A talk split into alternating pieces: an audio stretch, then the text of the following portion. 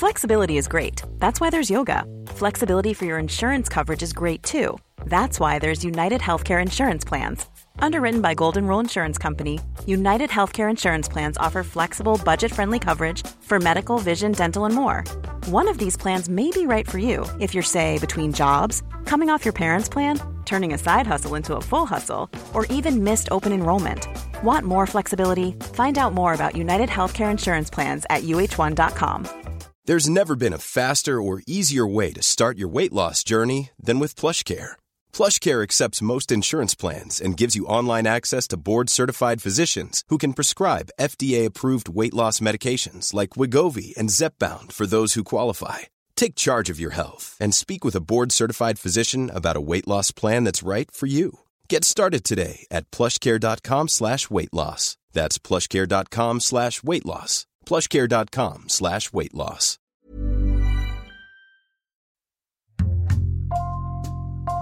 Bonjour, c'est Jules Lavie pour Code Source, le podcast d'actualité du Parisien.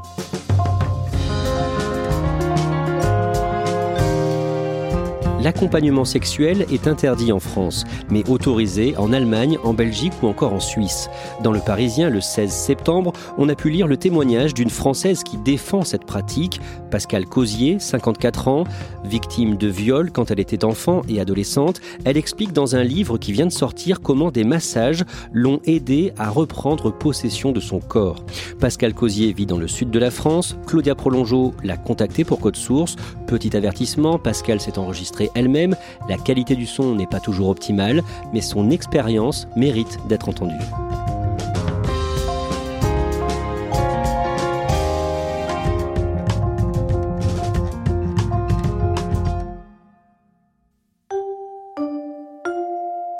Pascal a passé les 30 premières années de sa vie en région parisienne, puis elle est partie pour le Gard, où elle vit toujours aujourd'hui. Elle a 59 ans, deux enfants, trois petits-enfants, et elle est divorcée. Aujourd'hui, Pascal a monté son cabinet de psychopraticienne et sexothérapeute et est engagée dans plusieurs associations. Un parcours loin de l'éducation qu'elle a reçue. Nous avons grandi en région parisienne. Euh, mes parents étaient comptables l'un et l'autre dans des sociétés différentes. Et puis, euh, bah, c'était une famille euh, des années 60, 70. Enfin, voilà, moi, je suis née en 66. La sexualité n'était pas un sujet dont on parlait dans ma famille, non. Pascal parle d'une famille classique, pas parfaite, mais pleine d'amour, et dans laquelle elle a passé de merveilleux moments, notamment les étés, lorsque tous les cousins et cousines se retrouvaient dans la maison familiale pour les vacances. Une enfance pleine d'insouciance, jusqu'en 1982. Il se trouve qu'à l'âge de 12 ans, j'ai subi un premier viol, qui était un viol digital. Euh, je me souviens m'être battue, débattue, avoir mordu, puisque j'ai gardé euh, le goût euh, de la peau et des poils de cet homme en souvenir dans ma bouche durant, durant plusieurs dizaines d'années. Je me souviens quand j'ai réussi à m'échapper, m'être sentie sale. C'était en juin, c'était au moment des vacances euh, scolaires d'été. Et au mois de septembre, au moment de la rentrée, euh, voilà, il se trouve que j'ai raccompagne sa fille qui est rentrée en sixième, euh, alors que moi je suis rentrée en cinquième, qui vient à, notre rencontre et qui commence en posant la main sur le guidon de mon vélo à me caresser la main. Et ça va être le début de courses-poursuites, ce que j'appelle des courses-poursuites, matin et soir pendant neuf ans. Alors il va y avoir des variations dans ce temps-là, parce que tout le temps où je vais aller au collège, j'y vais en, en vélo. Puis après, après, j'irai euh, au lycée à Sèvres, donc euh, je suis obligée de passer devant chez lui pour aller prendre le train. Euh, enfin bon, voilà. Pendant les 9 ans qui vont suivre, il va entretenir cette terreur. il va très bien y arriver. C'est-à-dire que je sursaute au moindre bruit, et je crois que mon corps, mais je m'en préoccupe pas. Par contre, ce qu'il y a, puisque tous les étés, je me retrouve dans le sud, où je retrouve mes cousins, où je retrouve des amis, où je vois les premiers flirts entre eux ben moi j'ai très peur. Et, ben mon premier baiser, quand je vais l'échanger, voilà, je lui dis, ben ça tu me l'as pas volé. Et puis quand un peu plus d'un an après, vers 17 ans, non à 17 ans, euh, j'ai mon premier rapport sexuel, c'est pareil. Mon premier truc, c'est dans ma tête de dire, ben ça tu l'as pas eu non plus. Voilà, tu m'as pas volé tout ça. Après avoir été violée à l'âge de 12 ans, Pascal l'est une seconde fois, 5 ans plus tard. Mon deuxième viol à 17 ans, j'en ai pas la mémoire, euh, puisque j'ai été euh, endormie, euh, droguée. Et ce qui a laissé penser effectivement que cette agression avait eu lieu, c'est le fait que le matin, quand je me réveille, je n'ai plus mon bas de pantalon, mon haut de, pyjama est, est à l'envers, et j'ai d'énormes douleurs sur la poitrine, comme si on m'avait roulé dessus. Voilà. Mon corps, lui, en a la mémoire, puisque les psychothérapeutes m'ont dit, mais c'est normal, si vous avez telle et telle réaction, c'est que c'est bien réel, mais je n'ai pas de mémoire de ce qui s'est passé. Il y a un vrai rejet du corps, mais il n'y a pas de souvenir conscient, en fait. Et c'est vrai que ce rapport à mon corps va être un rapport compliqué. Je suis encore très mince à l'époque et je me sens déjà euh, difforme, sans dire d'être grosse, mais quelque chose qui n'est pas naturel avec mon corps. Voilà, quelque chose qui n'est pas naturel. Vous en parlez à ces deux moments ou pas du tout? Le premier viol, j'en parle à ma mère. Je devais avoir une drôle de tête, hein, parce que je ne sais pas pourquoi elle m'a interrogée dans la cuisine. Et puis elle va me dire, écoute, ce n'est pas grave, oublie, euh, mais ne le dis pas à ton père, parce qu'il pourrait aller lui casser la figure. Donc je vais me taire, je suis une enfant obéissante. Je pense que je suis en état de choc. De toute façon, je ne sais pas ce qui se passe à ce moment-là. Pour le deuxième viol, je vais en parler à un ami. Ça, je m'en rappelle très bien. Je pense que je vais parler d'un doute plutôt que d'une certitude. Le corps de Pascal ne lui appartient plus vraiment. Il est un objet qu'elle regarde avec plus ou moins d'empathie. Il est là, il faut faire avec, et c'est comme ça. À ce moment-là, elle ne se rend absolument pas compte des répercussions que cela a sur elle et sur sa sexualité quand j'ai mes premiers rapports sexuels, euh, c'est pas non plus la fête à la maison, quoi. C'est pas simple. Et puis, euh, et puis de toute façon, je vais rester dans une forme de timidité par rapport à ça, une forme de réserve euh, par rapport à, des actes sexuels. Oui, je, je vais avoir d'autres rapports plus tard, mais je suis aussi dans quelque chose de, j'attends l'amour en fait. c'est bête peut-être, mais c'était pas une sexualité euh, riche. Vous voyez ce que je veux dire? C'est que des actes simples, quoi. Voilà, des actes simples. Et ça, vous en aviez conscience? Non. Je crois pas. C'est moi qui vais, euh, qui vais un peu plus tard, vers 25 ans, me dire que je peux pas en rester là où j'en suis. Et à cette époque-là, il y a un magazine qui s'appelle Vital, je sais pas s'il existe toujours, qui est un magazine sur la santé, si je me souviens bien, mais qui parlait aussi de sexualité. Et donc, je vais acheter ce, mensuel euh, et je vais euh, apprivoiser, en fin de compte, tout ça, c'est de l'apprentissage que je fais moi-même, en fait. Il n'y a rien de naturel. Il n'y a rien de naturel.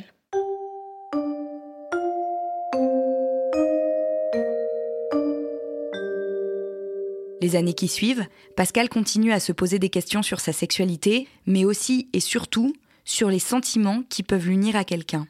Ce qui me tarabuste le plus, en fait, c'est d'aimer et d'être aimé. Et quand je me marie à 32 ans, au début avec mon mari, la sexualité, elle est sympa.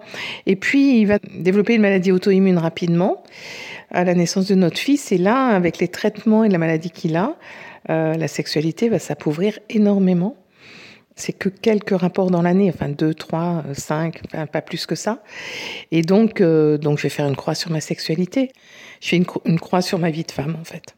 En 2014, le mari de Pascal lui annonce qu'il a rencontré quelqu'un d'autre. Ils se séparent et elle se retrouve seule. Mes amis me disent Ah, ben, il faut te mettre sur les sites de rencontres, etc. Et, et moi, quand j'y vais, ben waouh euh, Je me sens vraiment décalée. Un ami reproche à Pascal de ne pas vouloir sortir de sa zone de confort. Elle trouve l'expression exaspérante, mais le 30 juin 2018, quand elle voit qu'on donne à quelques kilomètres de chez elle une conférence sur le sujet, elle décide quand même d'y aller, sans imaginer qu'elle y fera une rencontre qui va changer sa vie. je me dis, ben, va te confronter au sujet. Va voir pourquoi tu supportes pas cette, euh, cette notion. Et c'est comme ça que j'y vais en fait.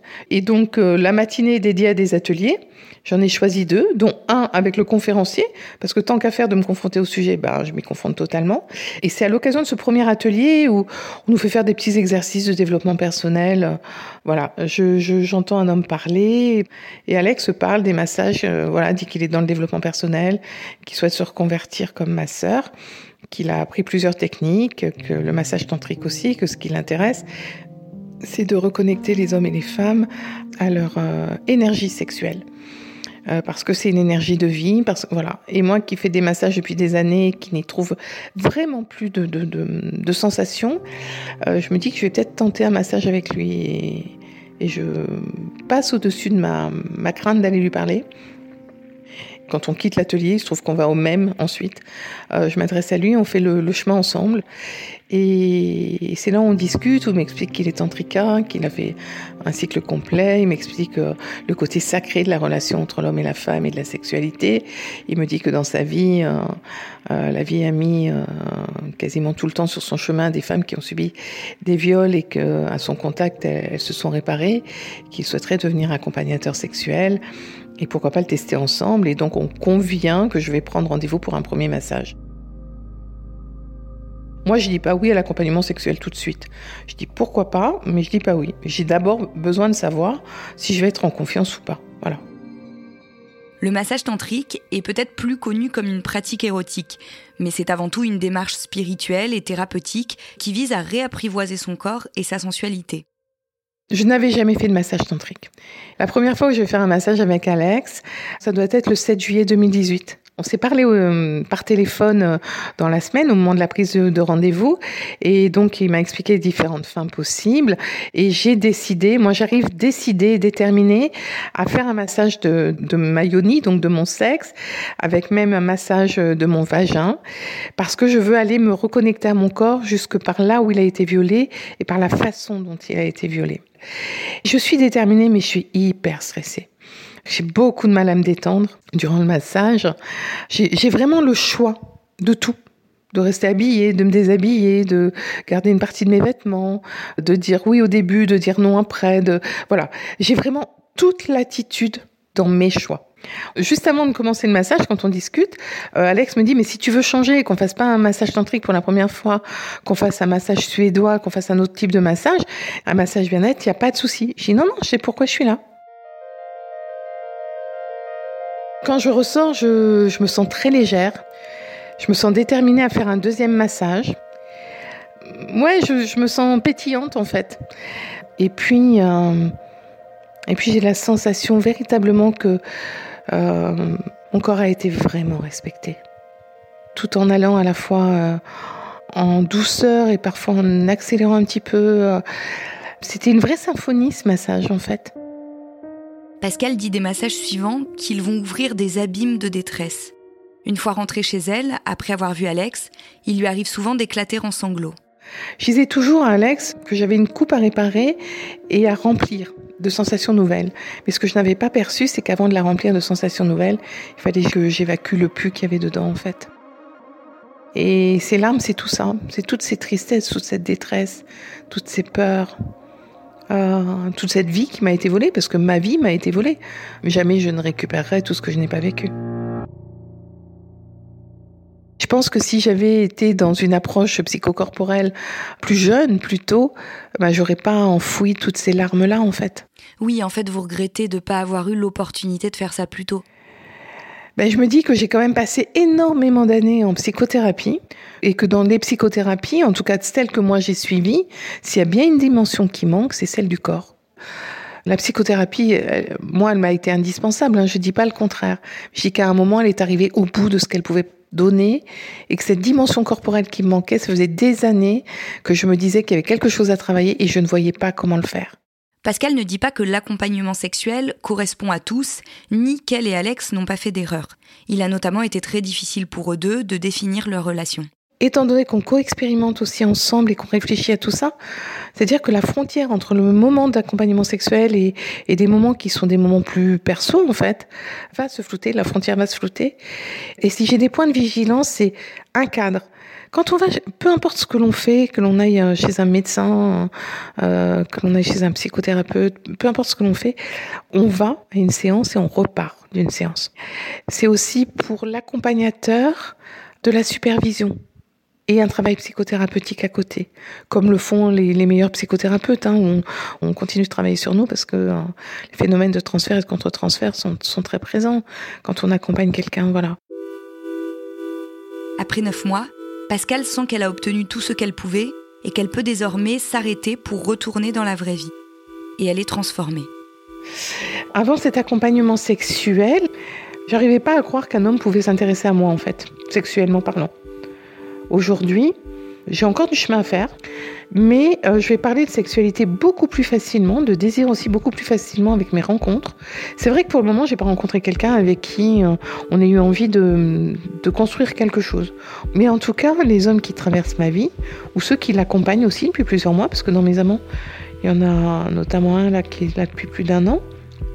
Euh, oui, parler plus facilement m'autoriser à dire, euh, à dire bah non, ça, ça me va pas. Ou, voilà, et puis on, discute. Je, je, je, peux comprendre aujourd'hui que je puisse euh, susciter en fin de compte du désir chez un homme. J'ai quand même des relations sexuelles, j'ai une vie intime, euh, et on fait l'amour dans la lumière, enfin je veux dire avec la lumière. Euh, voilà, aujourd'hui où j'en suis. C'est vrai que cet accompagnement m'a permis, euh, m'a permis plein de choses. M'a permis de faire tomber, moi je dis, mes murs de Berlin entre moi et moi, comme s'il y avait deux territoires à l'intérieur de moi, séparés par un mur insurmontable. Euh, m'a permis de, de, de m'affranchir de, de, tous les liens euh, intérieurs qui me reliaient toujours à mes viols. Et c'est vrai que la plus belle des rencontres que j'ai faites au cours de cet accompagnement, c'est moi.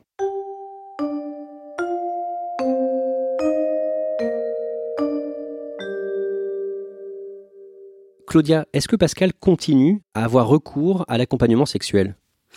Euh, non, alors Pascal, elle a, complètement arrêté. Elle estime que, son parcours est terminé. Elle ne continue même plus à voir Alex, qui est donc euh, l'homme qui l'a accompagné. Elle dit qu'ils ont un lien très fort et qui perdurera pour toujours, mais qu'ils ne peuvent pas avoir une relation autre. Donc en fait, euh, non, elle ne le voit plus. Ils sont en contact de loin et elle en a vraiment terminé avec ce moment-là de sa vie. Et tu le disais euh, au tout début euh, du sujet, parmi ses euh, nombreuses activités, elle est sexothérapeute. C'est une façon de, transmettre ce qu'elle a appris à travers son parcours? C'est exactement ça. En fait, elle fait partie aussi d'un certain nombre d'associations qui accompagnent des femmes qui ont été violentées à, à, divers moments de leur vie. Et effectivement, elle estime que son expérience fait qu'elle peut apporter quelque chose aux, aux gens qui souffrent également. Et donc, elle essaye de le faire au maximum. Et c'est pour ça qu'elle est sexothérapeute l'accompagnement sexuel euh, est interdit en France. Est-ce qu'elle espère que ce sera euh, finalement autorisé un jour, légalisé? Elle l'espère évidemment. Euh, c'est pour ça qu'elle a écrit son livre d'ailleurs. Elle pense que c'est euh, un sujet très important et qu'il faut absolument qu'on entende à quel point ça peut porter assistance à des personnes euh, qui sont dans une grande souffrance. Euh, je, pense qu'elle n'y croit pas trop pour le moment. En février dernier, euh, ça a encore fait débat et le Haut Conseil à l'égalité entre les femmes et les hommes a encore dit qu'il était hors de question de mettre ça en place. Voilà. Mais, mais son livre va probablement euh, faire son chemin et peut-être changer un peu euh, les mentalités sur ce sujet-là. Et donc, elle espère effectivement que ça aura un effet. Merci Claudia Prolongeau et merci à Christine Mathéus pour son aide. Le livre de Pascal Cosier est publié aux éditions Duno. Son titre J'ai suivi un accompagnement sexuel et cela devrait être un droit pour tous. Code Source est le podcast d'actualité du Parisien, disponible chaque soir du lundi au vendredi. Cet épisode a été produit par Thibault Lambert et Marion Botorel. Réalisation Julien Moncouquiol. Si vous aimez Code Source, n'hésitez pas à laisser des petites étoiles sur euh, votre application de podcast et n'oubliez pas de vous abonner. Vous pouvez aussi nous faire des retours directement, code source at leparisien.fr.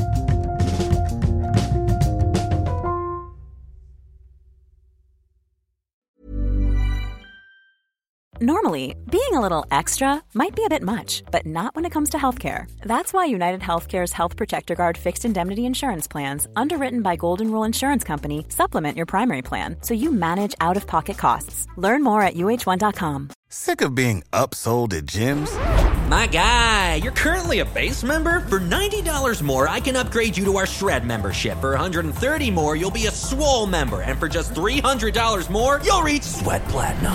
At Planet Fitness, you'll get energy without the upsell. Never pushy, always free fitness training and equipment for every workout. It's fitness that fits your budget. Join Planet Fitness for just $1 down and $10 a month. Cancel anytime. Deal ends Friday, May 10th. See Home Club for details.